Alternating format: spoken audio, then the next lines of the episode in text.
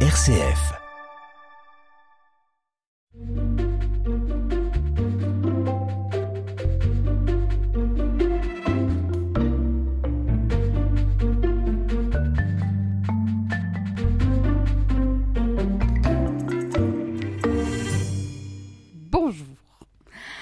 Bienvenue dans cette nouvelle émission de Dialogue avec ma Bible. Et pour mon invité et moi-même, les choses sérieuses ont déjà commencé parce qu'on on est en pleine discussion avant de commencer cette émission, en pleine discussion biblique.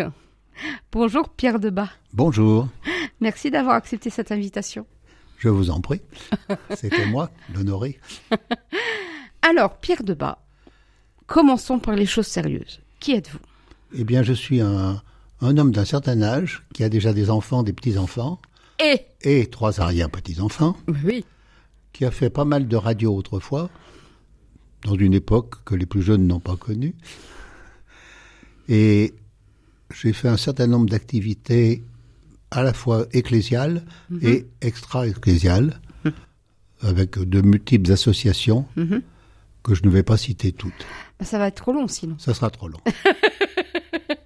Mais par contre, dans l'église, ça peut être euh, intéressant de, de redire. Alors, dans l'Église, moi, j'étais au niveau local, dans le conseil qu'on appelle presbytéral, le conseil des sages, si on ose dire, Voilà. de l'Église locale, puis délégué dans les synodes, soit de la région, soit de la France, Mhm. pour les décisions générales de l'Église, Oui. où il y a à la fois pasteurs et laïcs, Mhm. hommes et femmes, Bah oui. dans toutes les instances.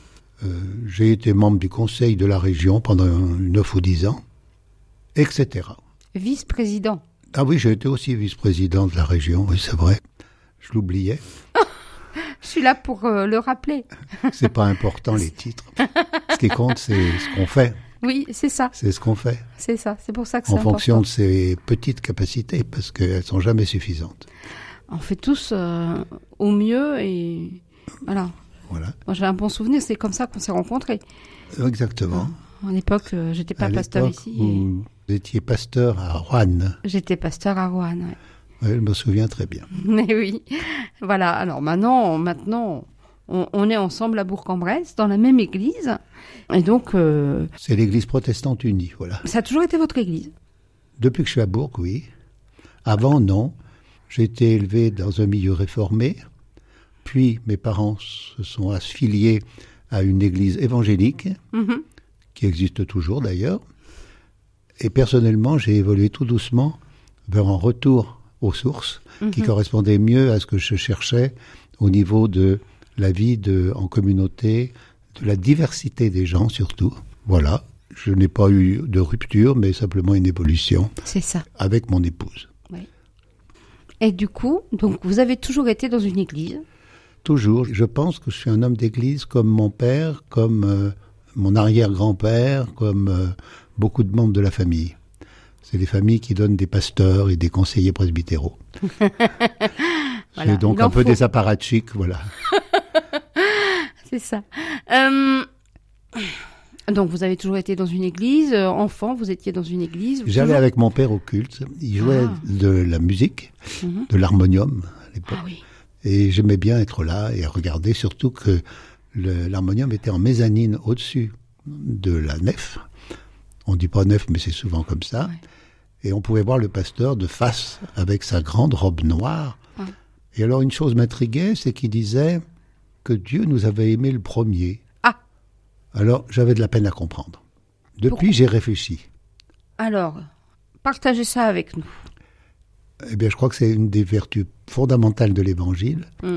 c'est de dire aux hommes, c'est pas vos mérites qui vous font vous rapprocher de Dieu et d'apprendre à aimer les hommes, mais c'est Dieu lui-même qui a mis en vous cette graine d'amour pour les autres, Mhm. que l'on fait plus ou moins bien fructifier, Mhm. et a posteriori, on se rend compte qu'on l'a souvent mal fait fructifier, mais on fait comme on peut. C'est ça. C'est Dieu est amour, quoi. Voilà. Dieu est amour. En fait, il fait fructifier en nous la graine de cet amour qu'il nous a donné en, en premier. Voilà. Oui.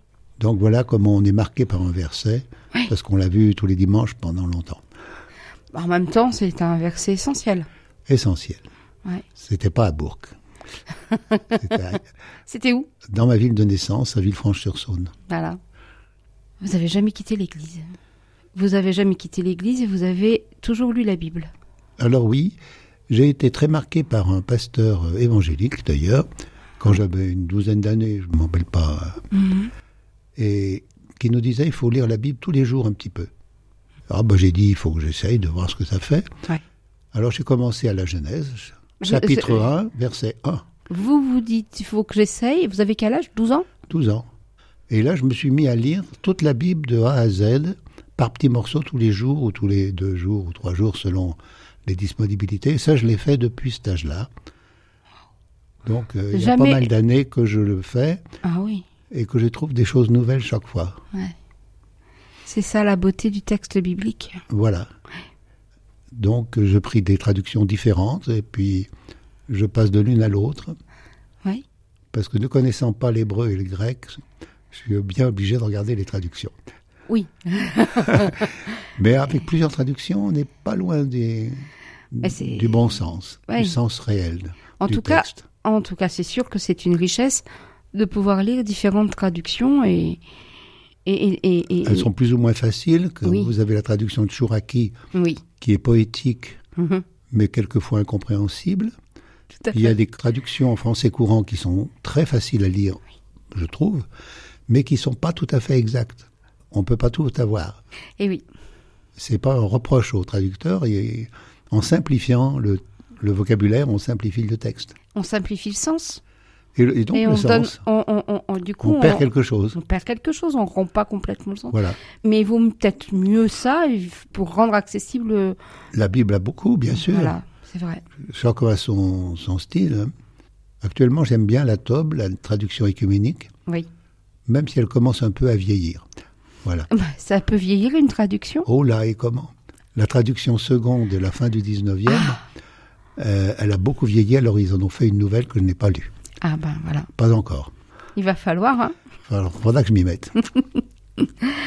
Alors, je vous propose une première pause musicale. Euh, euh, tous ensemble, on a euh, à vous proposer d'écouter Jean-Sébastien Bach.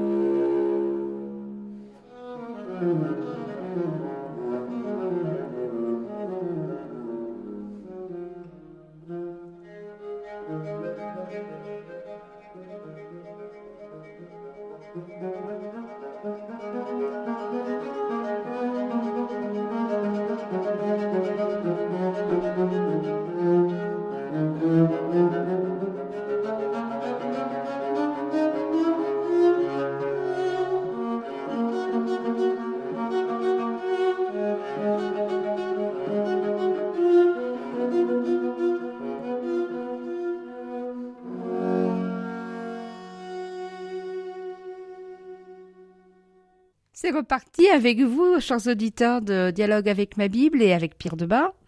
Et donc, euh, on profite de toutes les pauses qui nous sont offertes hein, pour échanger tous les deux. On est en train de discuter autour d'un texte biblique. Euh, et, on avait envie de vous en lire quelques versets. Alors, je vous propose de, lire dans la première épître de Jean, puisqu'on parlait de, l'amour euh, tout à l'heure, de l'amour de Dieu. Et on est donc au, au, au chapitre 4, au verset 16. Dieu est amour. Euh, celui qui demeure dans l'amour demeure en Dieu, et Dieu demeure en lui. C'est en cela que l'amour est accompli parmi nous, pour que nous ayons de l'assurance au jour du jugement. Tel il est, lui, tel nous sommes aussi dans ce monde. Il n'y a pas de crainte dans l'amour, mais l'amour accompli bannit la crainte car la crainte suppose un châtiment, et celui qui craint n'est pas accompli dans l'amour. Quant à nous, nous aimons parce que lui nous a aimés le premier. J'arrête là. On pourrait continuer longtemps parce que Oui. toute l'épître de Jean tourne autour de ce thème Oui. et qui pour moi est fondamental. Bah oui. C'est presque le résumé de la foi. Comment ça presque? Oui, parce qu'il y a toujours des choses en plus, mais c'est le cœur, c'est le Ouais. cœur de la foi. C'est vrai. Euh, Dieu, Dieu est amour d'abord. Il n'est pas seulement en possession d'une capacité qui s'appellerait l'amour. Mhm. Il est amour. Oui. Et il nous aime avant que nous n'ayons manifesté quoi que ce soit. Et il, il aime tous les hommes. Ce n'est pas un, un Dieu qui aime les- seulement les croyants qui Oui. vont au culte ou à la messe tous les dimanches. Ah, Amen. Voilà. Enfin, les pasteurs, ils y vont tous les dimanches, mais c'est spécial. oui, N'est-ce pas, on n'a Mag- pas le choix. Ma- Magali Carlier? Donc, je, je pense que l'amour qui est comme ça, qui nous est proposé, ce n'est pas une affection, ce n'est pas une oui. sensation, c'est une participation à une personne qui est en face de nous avec un respect majeur Mhm. parce qu'il est éclair et lumière de Dieu pour nous. Et il est bien dit dans toute l'épître de Jean, ça va de l'un à l'autre, Ouais. si vous aimez Dieu, vous aimez vos frères, si vous aimez vos frères, vous aimez Dieu, c'est impossible de différencier l'un de l'autre. De les dissocier. De, oui, de les Ouais. écarter l'un Ouais. de l'autre. Si bien que ça transforme notre vie avec l'idée d'apprendre à aimer, qui est une façon de s'approcher de Dieu et en même temps de s'approcher des autres ça. des hommes. Ouais.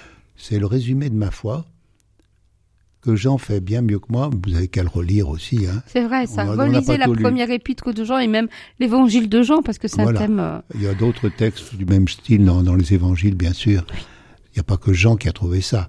Mhm. Ça serait suspect. Mais c'est vrai que la première épître de Jean, qui est un texte court, vraiment est traversée par cette thématique de l'amour de Dieu, de l'amour des frères. euh, oui, Qui ne sont pas des choses séparées. exactement. Tout à C'est fait. pour ça que les chrétiens qui voudraient vivre la foi sans participer à l'amour de quelqu'un en face, eh ben, ils sont sur une béquille. Oui. Ils n'ont pas de jambes pour marcher. Oui. Je les plains si ça, ça Oui. arrivait. Bien sûr. Mais ça ne veut pas dire qu'on y arrive toujours, bien au contraire. Et, Voilà. et en même temps, c'est une incitation à, Oui, mais sans un, un jugement si on n'y arrive pas. exactement. Y a pas On de. parle de jugement pour dire qu'il n'y en a pas. c'est ça. Et oui, as- vous avez entendu dans ce texte? Oui, oui, il faut lire le texte, là, c'est, Oui. j'invente rien. Ah non, non, bah oui.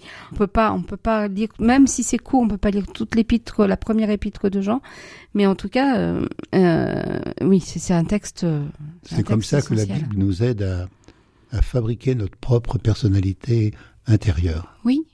Et alors c'est fort de dire, euh, euh, vous lisez la Bible petit bout par petit bout depuis des années, depuis votre votre tendre Depuis mon jeunesse. adolescence, oui. Voilà. Et, et, et, euh, et de passer d'une traduction à l'autre, de se sentir toujours enrichi par ces textes-là. Oui, parce qu'on découvre, en relisant un texte qu'on connaît par cœur, Ouais. qu'il y avait des choses qu'on avait complètement oubliées. Oui. Par ça. exemple, il y a euh, dans l'évangile de Matthieu un chapitre où il parle du, non pas du divorce, Ah oui. euh, de mais la répudiation. de la répudiation. Et on lit toujours le début du chapitre, qu'on retrouve dans Marc, mais jamais la fin du chapitre. Et dans la fin du chapitre, Jésus parle des eunuques. Alors je ne vais pas entrer là-dedans maintenant, hein, il nous faudrait une séance spéciale. Des eunuques en montrant que la sexualité n'est pas obligatoirement celle qu'on croit et qu'elle n'est pas le but de l'existence. Bon, alors, on va pas. on Voilà, va- alors on découvre des choses géniales là au milieu. Oui. Il y a d'autres points, par exemple dans Marc chapitre 6, euh, le chapitre 6 est consacré essentiellement à la mort de Jean-Baptiste, Mhm. qui a été exécuté, décapité par Hérode Ouais. Pour faire plaisir à sa femme qui était, enfin, etc. Il y avait plein de phénomènes de jalousie et de méchanceté. Et avant cet épisode, le texte parle de Jésus qui rassemble ses disciples et qui les envoie en mission deux par deux Mhm. pour proclamer qu'il faut se convertir, Mhm. comme Jean-Baptiste l'a dit, mais en allant plus loin, Oui. en attendant le règne de Dieu. Et puis, à la fin du chapitre, après le travail de mémoire sur Jean-Baptiste, Mhm. eh bien, Jésus rassemble ses disciples et on fait le bilan. Mhm. C'est tout à fait moderne, hein, vous savez. Hein, on a envoyé en mission, on contrôle, on vérifie, etc. Et les apôtres sont enchantés. Ça a été formidable. Et puis Jésus leur répond, eh bien écoutez, maintenant vous allez vous reposer parce que vous en avez assez fait. Ils n'avaient plus le temps de manger, dit le texte. Mhm. Et ce truc de reposer, c'est très reposant parce que on est hyperactif, Mhm. on fait partie de 36 choses, je ça. parle pour moi. Oui. Et quelquefois, on se dit, est-ce que c'est vraiment logique de continuer aussi vite ou est-ce qu'il faudrait faire un peu moins Est-ce qu'on n'a pas aussi, nous, le droit de se de se reposer et d'entendre le reposer de ça Jésus pour nous-mêmes Ça enlève beaucoup de complexes à beaucoup. Bien sûr. Sachons nous reposer. C'est pas mal de se reposer, de rien faire, Ouais. D'être pas toujours en activité, même sociale, Oui. bien sûr, même humanitaire, même tout ce qu'on veut. Oui. Mais bon. Voilà. Alors ça, c'est des textes qui nous parlent au passage. Oui. C'est pour ça que j'ai pas un texte, Mhm. à part Dieu est amour peut-être, mais sinon j'ai pas de texte spécial de la Bible que j'aime mieux que les autres. C'est pas possible. euh, C'est pas possible pour vous, je crois, de dire euh, il y a plus un texte qu'un autre qui, qui m'accroche parce que parce que vous connaissez bien la Bible, que vous êtes un, un lecteur et que vous On aimez la comparer, Bible, oui. Euh, voilà, et que du coup, euh, ben, un peu comme un pasteur qui, qui prêche tous les dimanches et qui relit régulièrement les mêmes textes et qui se dit ah mais ça c'est beau et puis ça c'est beau et puis c'est parce que la Bible c'est d'une telle richesse, il y a des paroles tellement fortes et tellement belles et euh, Alors comme je suis aussi prédicateur laïque, oui. c'est-à-dire que qui remplace le pasteur dans ses Non, fonctions quand le pasteur n'est pas là, Mais non, les prédicateurs ne sont pas des bouches-trous. Surtout à Bourg. mais ça aide beaucoup. Et quand on doit prêcher pendant 10, 15, 20 minutes, Oula, tant que ça c'est à peu près la moyenne, eh bien il faut avoir étudié le texte de très près. Oui. Et on propose des textes, on rentre dedans, puis Mm. on se dit, oh, je connais par cœur, il n'y a rien de nouveau sous le soleil, comme disait l'Ecclésiaste. et, et en fait, à force de chercher, on trouve des autres Mm, strates. mhm, Et chaque texte a beaucoup de strates. C'est ça. Et je pense que c'est l'intérêt. Alors on apprend beaucoup plus par ce qu'on ch- recherche que par ce qu'on dit. Mm. C'est ce nous qui gagnons quand Bien on sûr. fait une prédication. Oui. Oh, Parce oh, qu'on avance un tout petit peu à l'intérieur C'est ça. de nous-mêmes. On est bien d'accord. Voilà. Euh, je vous propose une deuxième pause musicale. Euh, On va passer du Mozart maintenant, la flûte et de la harpe.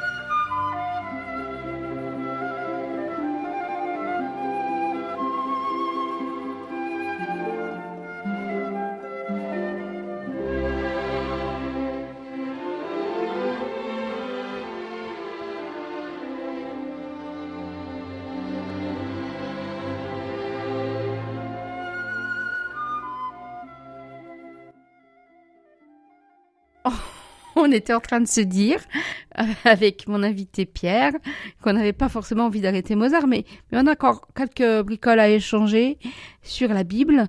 Pierre, euh, vous avez partagé avec nous le fait que la lecture de la Bible pour vous est, est quotidienne ou quasi quotidienne, très régulière, dans des traductions différentes. Et euh, pour avoir préparé cette émission ensemble, je sais que vous avez été participant aussi aux études bibliques pendant... Oh, je sais plus. 30, 40, 50 ans, je sais plus. Depuis longtemps, presque longtemps. toujours. Oui, c'est ça. C'est incroyable. Depuis que j'étais étudiant, en Mais, tout cas. mais pourquoi Pourquoi vous Parce qu'en se mettant à longtemps- plusieurs, on apprend beaucoup de choses. Mhm. On échange aussi. On crée des liens, en plus. C'est vrai. Parce que d'étudier ensemble la Bible, ça crée des liens. Et puis on avance. On a la chance d'avoir des gens plus compétents que nous qui nous apprennent sur le texte, sur l'histoire du texte, sur sa façon dont les choses ont été vécues à l'époque, Mhm. de mettre en situation. Oui. Ce qui exige d'apprendre un petit peu comment vivait la Palestine il y a euh, 3000 ans, enfin voilà, des choses comme ça. Oui, bien sûr. Donc ça correspond à un besoin qui peut être intellectuel, mais qui est aussi intérieur. Dans notre paroisse, il y a une étude biblique toutes les, tous les mois. Oui, Voilà, oui. tous les mois avec deux groupes. Un pour les gens âgés qui viennent l'après-midi et l'autre pour les gens moins âgés qui viennent le soir. Oui, c'est Ceux qui travaillent C'est ça, ceux qui travaillent viennent plutôt le soir. viennent le soir. Ouais, ouais. Je, je vous remercie pour ce témoignage. Moi, je, je- je partage vos convictions sur la nécessité, l'importance de l'étude biblique comme lieu de partage autour de la parole biblique et pas que, du coup, parce Oui. que ça nous conduit aussi à, à parler de, de nous, de notre perception des choses, de notre vision de la vie. Ça nous permet d'avancer ensemble. C'est ça. Je crois que c'est d'ailleurs le sens de l'Église. Oui. L'Église a comme sens de se mettre ensemble pour aller vers Dieu. Oui, Sinon, notre foi n'en aurait pas besoin. c'est ça. Jésus n'a jamais créé d'église. C'est nous qui avons créé l'église par un besoin de nous mettre ensemble avec ceux qui pensent un peu comme nous, ou beaucoup comme nous, Oui. et qui nous sont donc plus proches que les autres, Mhm. qui nous sont plus frères que les autres. Vous avez aussi eu un engagement euh, particulier euh, dans vos dernières années là avant avant que j'arrive, c'est pas si vieux, vous avez été aumônier de prison à Aumônier de prison pendant quelques années. Oui. Après, ils m'ont dit que j'étais trop vieux, qu'il fallait partir. Il y a la mise à la retraite automatique dans les prisons. C'est Oui. assez spécial. Oui. C'est une, des, une expérience extraordinaire de pouvoir aller dans les cellules de détenus, Mhm. chez eux. C'est un privilège énorme. Et où on peut commencer à, nouer des liens amicaux, je dirais. Oui. On devient, on se connaît un petit peu. J'avais jamais cherché à le- les rendre esclaves de l'étude biblique. C'était pas le but. Mhm. Ni même de leur parler de Bible. Mhm. Puis de temps en temps, ben, petit à petit, ça dérive, si j'ose dire. Il y a une question qui peut venir, etc. Et on a le temps de revenir euh, la semaine d'après ou dans 15 jours et de continuer. On a tout le temps, malheureusement, puisqu'ils sont là pour des années. Ouais. Et on a même la bonne surprise de voir une ou deux personnes qui sont très attachées à rechercher et qu'on aide à rechercher ce qu'on appellerait la vérité, mais je dirais plutôt les réalités spirituelles. Mhm. Euh, je pense en particulier à un homme comme ça, qui cherchait beaucoup et à qui j'ai pu apporter simplement des réponses euh, simples Mhm, mhm. à des phénomènes euh, spirituels et qui a progressé tout seul après. C'est un- une expérience que je ne regrette vraiment pas. À Bourg, nous avons 700 prisonniers. Ça fait un, un- beaucoup beaucoup de gens à rencontrer hein. Beaucoup. Alors on n'en rencontre que quelques-uns, bien sûr. Euh, pas seulement de notre religion, bien sûr. On est invité à pas faire de prosélytisme, bien sûr. Mais ça n'empêche pas de- d'échanger sur ce qu'on veut.